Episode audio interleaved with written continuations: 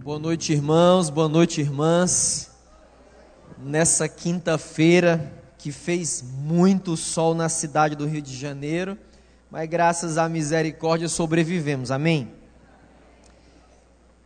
Eu não sei se você tem acompanhado, mas à medida que posso eu estou acompanhando, até porque eu tenho amigos também psicólogos que estão atuando lá na cidade de Brumadinho, trabalhando com emergências e catástrofes, eles estão ali trabalhando. E uma notícia saiu muito interessante. Foi que as sirenes da barragem não tocaram, porque a lama atingiu com velocidade as sirenes. Quando eu ouvi essa notícia, eu fiquei pensando o que isso tem a ver com a nossa vida hoje no celebrando. O que isso tem a ver com o primeiro passo que todos precisamos dar na jornada da celebração. E eu quero convidar você a, nesse tempo que temos, meditarmos na palavra de Deus em Mateus capítulo de número 26, onde você vai a Bíblia, a, a sua Bíblia aí, ou vai acessá-la. Mateus capítulo 26, versículo de número 36. É a narrativa de Mateus sobre Jesus lá no Getsemane. Mateus 26, verso 36. Primeiro livro do Novo Testamento diz assim a palavra de Deus. Então Jesus foi com seus discípulos para um lugar chamado Getsemane. E ele lhes disse: Sentem-se aqui enquanto eu vou ali orar. Levando consigo Pedro e os dois filhos de Zebedeu, começou a entristecer-se e angustiar-se. Disse-lhes então: A minha alma está profundamente triste, numa tristeza mortal. Fiquem aqui e vigiem comigo. Verso 39. Indo um pouco mais adiante, prostrou-se com o rosto em terra e orou: Meu pai, se for possível, afasta de mim esse cálice. Contudo, não seja como eu quero, mas sim como tu queres. Depois voltou aos seus discípulos e os encontrou dormindo. Vocês não puderam vigiar comigo nem por uma hora? Perguntou ele a Pedro. Vigiem e orem para que não caiam em tentação. O espírito está pronto mas a carne é fraca. Verso 42. E retirou-se outra vez para orar. Meu pai, se não for possível, afasta de mim esse cálice, sem que eu beba. Faça-se a tua vontade. Quando voltou de novo, os encontrou dormindo, porque seus olhos estavam pesados. Então os deixou novamente e orou pela terceira vez, dizendo as mesmas palavras. Depois voltou aos discípulos e lhes disse: Vocês ainda dormem e descansam? Chegou a hora, eis que o filho do homem está sendo entregue nas mãos de pecadores. Levantem-se e vamos. Aí vem aquele que me trai. Deixa eu compartilhar com você. Da mesma maneira que aquela barragem, nós possuímos sirenes na nossa vida. Essas sirenes muitas vezes estão localizadas ou localizadas dentro de nós. Pensa comigo. Não é porque as sirenes não tocaram, ou mesmo que elas tivessem tocado, ali era um lugar de risco. O que aconteceu foi um rompimento, e uma explosão de lama, literalmente causando um desastre, uma grande catástrofe. Mas eu quero que você olhe no texto comigo. Havia uma sirene tocando dentro de Jesus. Jesus está no Getsemane, era um jardim. A palavra Getsemane no hebraico significa lugar de prensar azeitonas. Jesus estava no lugar da prensa. Perceba, a primeira coisa que Jesus faz é chamar pessoas para estarem com Ele. Uma das maiores ciladas de Satanás para nós é nos tentar isolar o tempo todo. Olha o verso 37. Existe sim momentos que precisamos estar a sós com Deus, mas também existem momentos que precisamos estar uns com os outros. A sirene da vida de Jesus estava tocando. Ei, sabe qual é a prova daquilo que, daquilo que acreditamos? É quando vivemos sobre aquilo que cremos. Eu acreditar numa coisa não é apenas eu saber que aquilo é a verdade, mas eu viver de modo com aquilo que eu acredito. Eu preciso sim estar sozinho, mas eu também preciso estar com gente, estar com pessoas. Eu poderia lançar aqui luzes, muitas, sobre a vida dos discípulos, sobre o desgaste físico dos discípulos. Mas hoje à noite, dando o pontapé inicial, rumo ao primeiro passo no caminho, numa jornada de restauração. Significa dizer que Jesus me convida a dizer o que está rolando dentro da minha alma. Verso, 37, verso 38, verso 39. A Bíblia diz que Jesus diz a eles. Mateus diz assim: E Jesus disse-lhes: a minha alma está profundamente triste. Essa semana recebi a ligação da minha mãe. E ela compartilhava uma dificuldade. E eu dizia assim para ela: olha, essa pessoa tem o direito de estar triste abatida. Mas minha mãe respondeu assim: Mas meu filho, nós precisamos crer em Deus. E eu disse, mãe, é exatamente porque cremos em Deus que sabemos que Ele conhece as nossas vulnerabilidades. Aí eu abri a palavra e disse: Olha, mãe, Jesus ficou profundamente triste. Sabe o que Satanás quer que você acredite?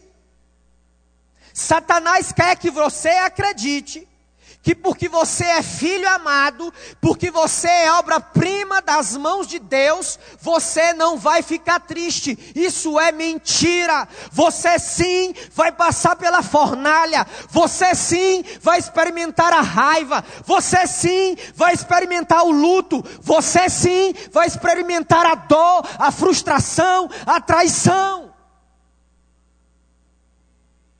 Porque são emoções humanas. Jesus, no verso 38, 39, ele coloca para fora aquilo que estava na alma dele. O verso 38 e 39 seriam suficientes para dar um curso diferente à nossa vida. Deixa eu dizer para você, o melhor mapa do mundo não vai te ajudar se você não souber o ponto de origem. Uma das coisas mais difíceis é nós sabermos aonde estamos e para onde nós queremos ir.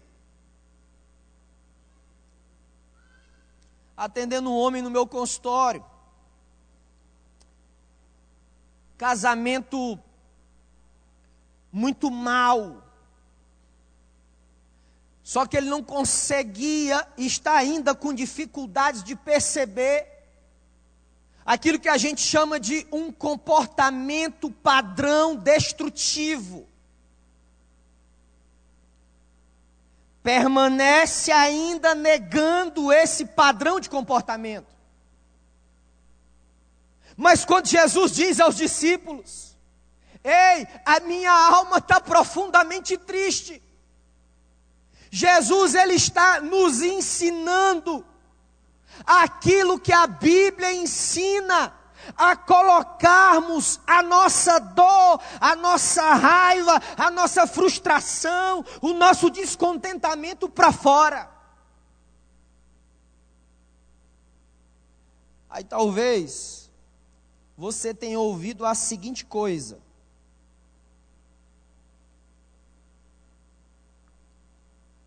Ah, mas eu coloco para Deus. Ah, mas eu vou diante de Deus e coloco para Deus. É coerente? Sim, é coerente. Só que se você observar os encontros que Jesus teve, com quanto Jesus, no seu conhecimento, naquilo que a gente chama na teologia de deidade, Jesus era Deus e homem ao mesmo tempo. Com quanto Jesus sabia, por exemplo, como estava a alma daquela mulher pega em adultério, quase apedrejada. Jesus fala com ela e dá a oportunidade dela dizer como é que estava a alma dela. Quando Jesus encontra o homem da mão mirrada, ele pergunta àquele homem o que ele queria que Jesus fizesse. Jesus sabia como é que estava a alma dele, mas ele queria ouvir. Veja, Tiago capítulo 5, verso 16. Confessai pe os pecados uns aos outros para sermos curados. Eu já estou ficando velho aqui de falar a mesma coisa. Mas talvez, se Deus permitir, até eu chegar aos 80 anos, se assim eu atingir essa graça, irmã Valéria, eu vou dizer a mesma coisa, porque a gente tem que corrigir as coisas. Quando eu falo para Deus, diz o apóstolo João, capítulo 1, verso 9, eu sou perdoado. Mas Tiago diz que quando eu falo para o outro, eu sou curado. Você entende isso? Nós não podemos esperar apenas uma coisa. A jornada que Jesus me convida é confessar a Deus para ser perdoado e confessar ao outro para ser curado. Jesus fala na frente dos discípulos. Eu não sei se você sabe, mas um dos pais da igreja, ele teve uma dificuldade tremenda de entender isso. Ele estudando as escrituras. E ele dizia assim: Mas isso não pode, isso é um absurdo. Ele chegou a dizer que ele achava que a Bíblia estava errada, porque não, não, é, não pode, é um absurdo. Jesus, sendo Deus, diz que está com a alma profundamente triste e pior. Imagina um estado de tensão, debaixo de pressão, porque é lugar de prensar azeitonas, ele começa a transpirar sangue.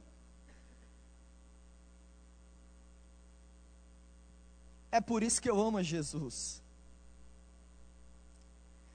Quando nós somos convidados a sair da negação, a dar o primeiro passo, dizer o que está rolando na alma da gente, dói, é verdade. Causa vergonha, também é verdade. Mas sabe o que eu tenho aprendido ao longo desse tempo? Que quando Deus usa pessoas, quando Deus abre canais de restauração para a minha vida, é porque Ele me chama a sair da negação, colocar para fora, não porque Ele quer me envergonhar, mas porque Ele tem prazer em me ouvir e me restaurar através do ouvido de gente.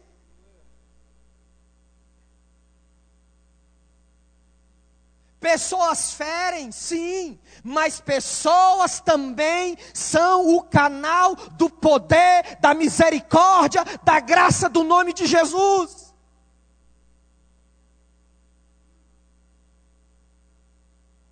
Satanás quer isolar você. Satanás quer amarrar os seus pés roubar a tua energia e destruir a tua vida. Lembra assim, as nossas maiores quedas nunca são com pedras gigantescas, nunca são com icebergs, mas nossas maiores quedas são com pequenas pedras no caminho da gente. Mas no nosso caso aqui, pequenas pedrinhas dentro de nós. Um oficial do exército americano foi mantido preso durante oito anos na guerra dos Estados Unidos com o Vietnã. Aí, de uns autores que eu mais gosto, chamado Jim Collins. Ele é da área de negócios. Ele escreveu um livro muito legal chamado Empresas Feitas para Durar. Ele fez um estudo sobre as empresas que prevaleceram no meio da crise americana. E ele começa a narrar a história, porque ele entrevistou esse soldado americano e perguntou assim para ele: Ei, fala para mim, quais foram as, aqueles que não conseguiram sobreviver? Aí o soldado de nome Jim diz o seguinte: Olha, eram aqueles que eram irrealistas Aí o Jim Collins perguntou: Como assim? Você pode me explicar? Ele explicou: Sim, eu posso. Era aqueles soldados que estavam presos lá no Vietnã. E eles diziam assim uns para os outros: Ó, oh, no Natal a gente vai sair. Chegava o Natal e eles não saíam. Aí eles continuavam dizendo um para o outro: Fica tranquilo, na Páscoa nós vamos sair. Dezembro, janeiro, fevereiro, março, abril, chegava a Páscoa e aí? Que, que acontecia? Vocês sabem? Eles não saíam. Preste atenção. Fé não tem nada a ver com negar a realidade. Isso não é fé, isso é loucura. Fé é o contrário. É eu entender qual é a realidade a minha vida quebrada, as minhas finanças quebradas, a minha saúde ferida, a minha integridade machucada, a minha moral atingida, a minha sexualidade disfuncional destruída, mas Deus irá me colocar no caminho da restauração, onde o primeiro passo é dizer: sim, estou quebrado, e Deus vai usar pessoas para serem instrumentos de cura na minha vida. Você crê nisso? Celebre o Senhor Jesus o mais forte que você puder. Diga glória a Deus. Jesus é o nome dele. Lembra, fé não é negação da realidade. Negar a realidade é irresponsabilidade. Agora veja o versículo 40. Isso é muito interessante, versículo 40 e 41.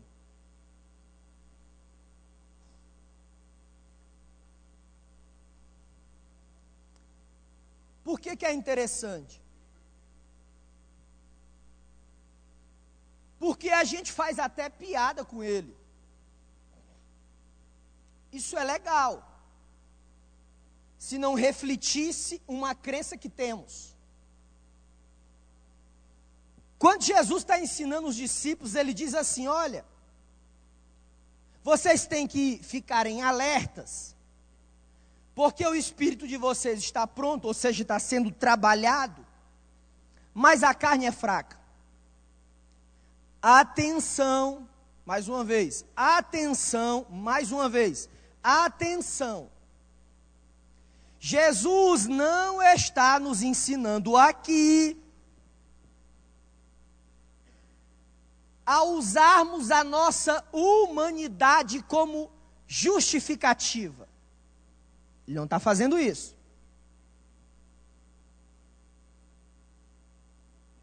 Essa não é a proposta de Jesus. Eu lembro que um dia ouvi de um rapaz que ele dizia assim: Pastor, a carne é fraca, mas pecado não é vitamina. Eu falei: Exatamente.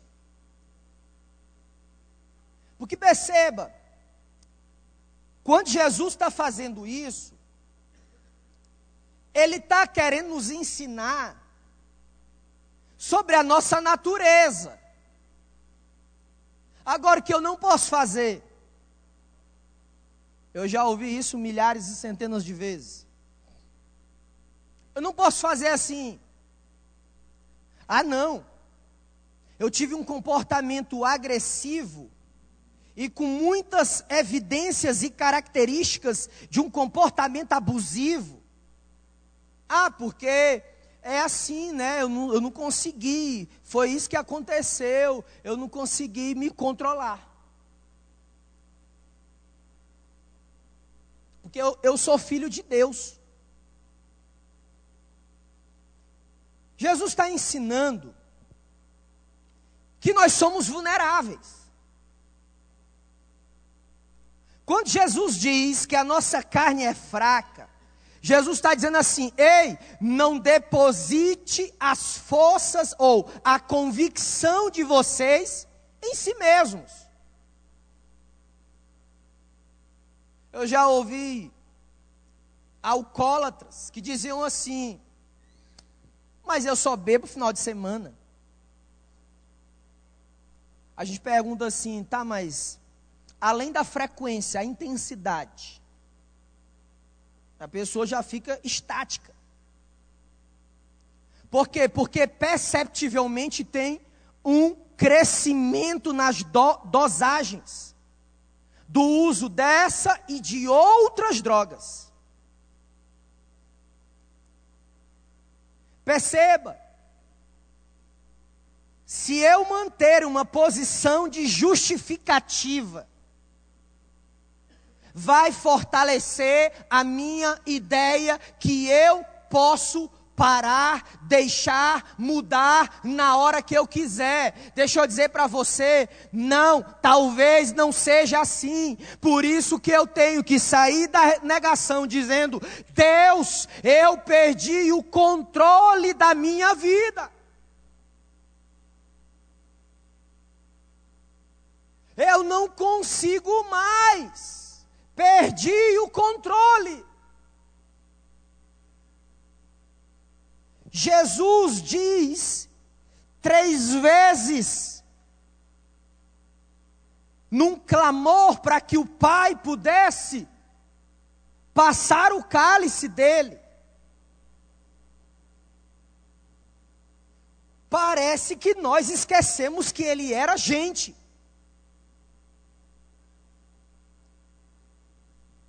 E aí, obviamente com todo respeito e carinho, Jesus tinha o mesmo sistema urinário que você tem.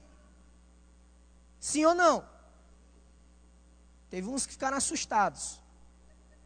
Sim ou não? Era gente. Gente.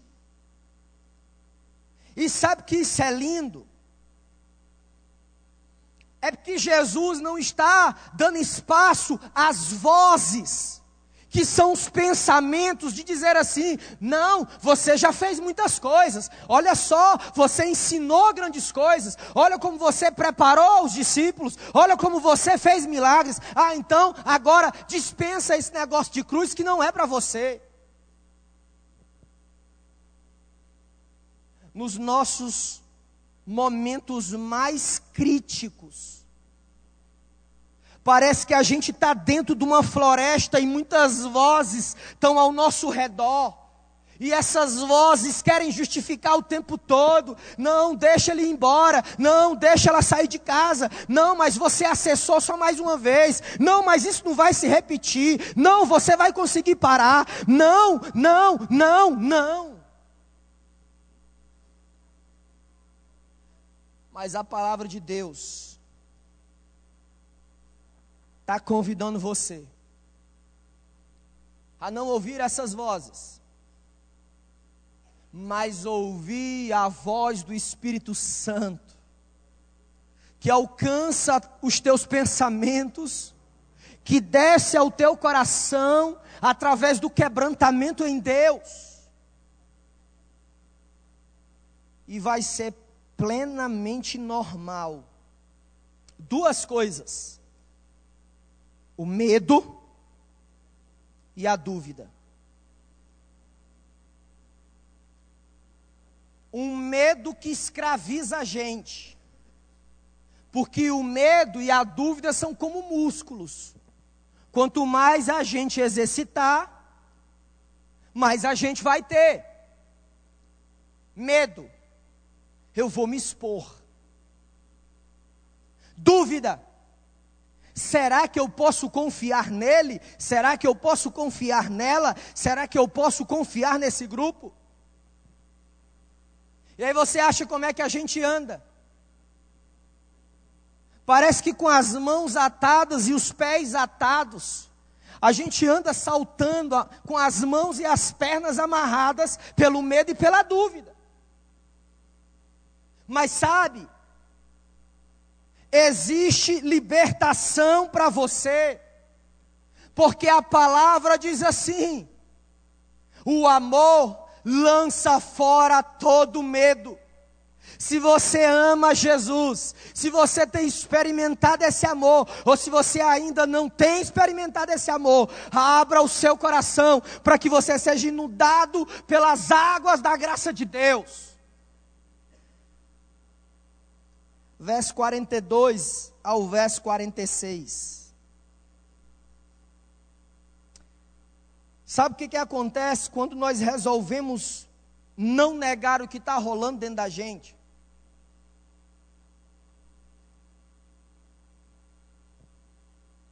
A gente dá o primeiro passo para enfrentar a traição como Judas fez com Jesus. A gente dá o primeiro passo para passar pela morte, pela cruz. Morte de quê? Das minhas vontades. Vai ser fácil? Não. Mas é possível. Agora lembra assim: quando eu passo pela dor, nesse caso da traição, da humilhação, quando eu passo pela cruz, só tem um resultado possível para nós, apenas um: experimentar a glória de Deus na nossa vida. Se você quer sair de um lugar e ir para outro, Experimente a glória de Deus na sua vida. E nós só vamos experimentar a glória, nós só vamos experimentar o poder de sermos filhos amados, se sairmos da negação. Sabe por quê? Porque hoje, hoje é mais cedo do que amanhã, e Deus pode fazer grandes coisas. Você crê nisso? Se coloque de pé em nome de Jesus, eu quero orar com você.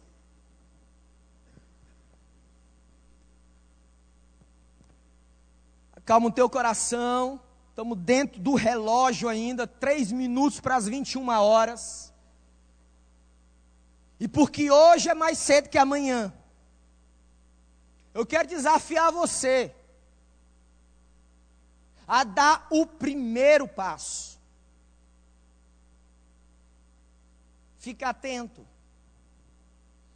Grandes mudanças podem acontecer de forma instantânea? Sim, podem. Mas nem todas as grandes mudanças acontecerão de forma instantânea. Por isso que eu gosto da fé cristã, porque uma fé sólida em processos. Existem processos que Deus usa para tratar o nosso caráter, para curar a nossa vida, para promover libertação, para mudar o rumo da nossa história. Enquanto nós vamos adorar o Senhor, você diz assim: Eu quero aplicar essa palavra na minha vida. Ouvir a palavra e aplicar a palavra. Eu quero orar junto com você. Feche seus olhos se você quiser e puder. E à medida que nós vamos adorar o Senhor, eu quero desafiar você que quer dar o primeiro passo hoje à noite, sair da negação dizendo: olha, assim como Jesus, eu estou profundamente triste, ferido, ferida. Eu quero sair da negação. Eu tenho medo de dizer, eu tenho medo de falar. Porque às vezes que eu falei foi desastroso, mas eu creio que Deus vai me ensinar o processo, o caminho, a jornada da restauração. Não importa de onde você veio, não importa os títulos que você tenha, Deus está convidando você hoje a experimentar sim a dor, a experimentar a cruz, mas ter certeza da glória dele sobre a tua vida. Sai do teu lugar, eu quero orar com você e desafiar você a ficar de joelhos na presença do Rei. Pastor, de joelhos eu tenho vergonha. Aí é você e Deus. Sai do teu lugar, eu quero orar com você em nome de Jesus. Pode sair do teu lugar, eu quero orar junto com você. Só o teu amor, mesmo sendo assim, pobre pecador Deus me ama.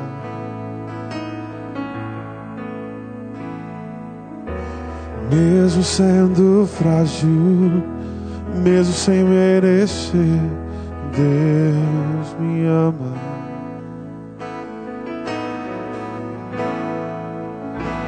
Se estou forte, se eu estou de pé, Deus me ama.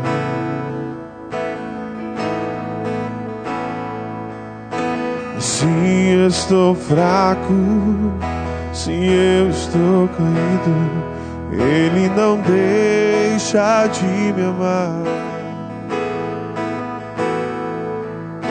Sem o seu amor, sem perdão, o que seria de mim?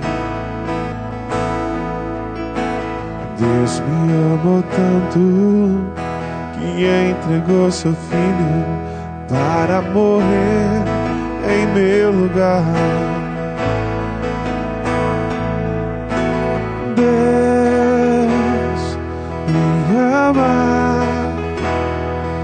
Seu amor é tão grande, incondicional. Deus me ama ele está sempre de braços abertos para. Vamos louvar esse refrão assim, ó. E ele está sempre como? Qual é a postura de Jesus? Deus me ama. Deus me ama e o seu amor é tão grande e condicional. Deus me ama e Ele está sempre de braços abertos para Lembra que tem horas que a gente tem que estar sozinho, mas tem outras que precisamos estar acompanhados de gente. Eu quero fazer um segundo apelo. Tem vários irmãos aqui, homens e mulheres, que estão ajoelhados na presença de Deus. Seja você líder na casa de Deus ou não, mas se você é discípulo, selado com o Espírito Santo, na conversão. Eu quero encorajar você a se ajoelhar do lado de cada uma dessas pessoas e ombrear essas pessoas. Pode sair do teu lugar. Homem com homem, mulher com mulher.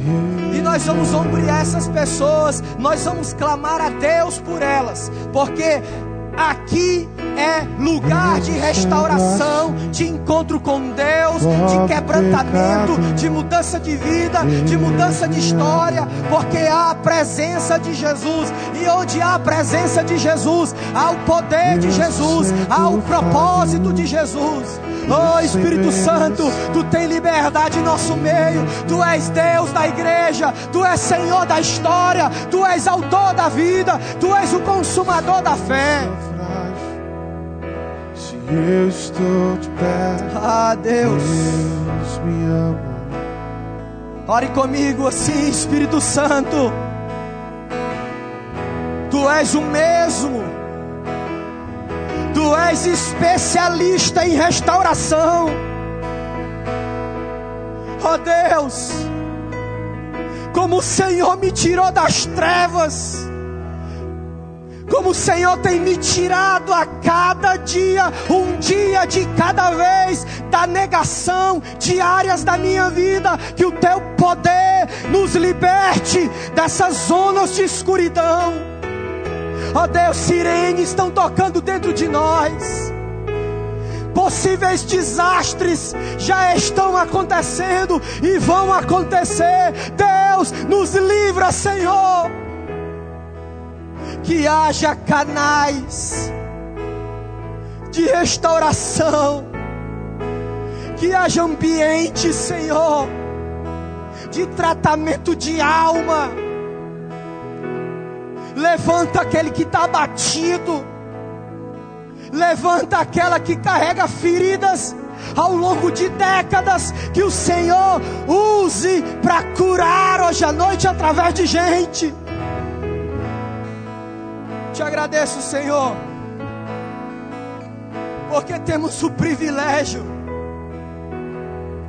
de viver no lugar onde podemos ser nós mesmos longe de sorrisos plásticos, de comportamentos mecânicos.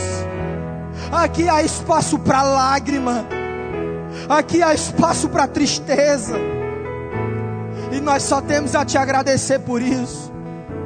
Louvamos a Deus pela história dessa igreja.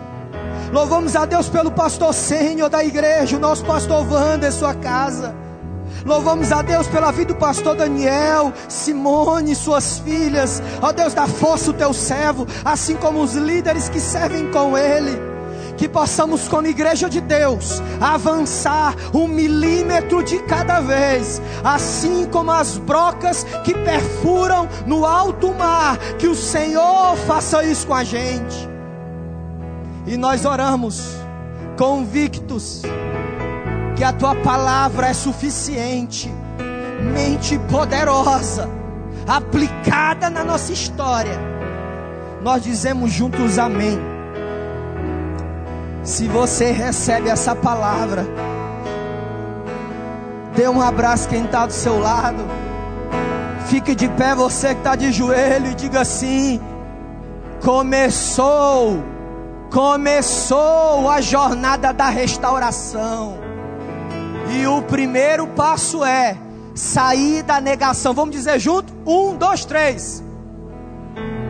Pode ser mais forte. Um, dois, três. Mais uma vez para memorizar. Celebrando a vida 2019. Vamos para frente. Pastor Daniel.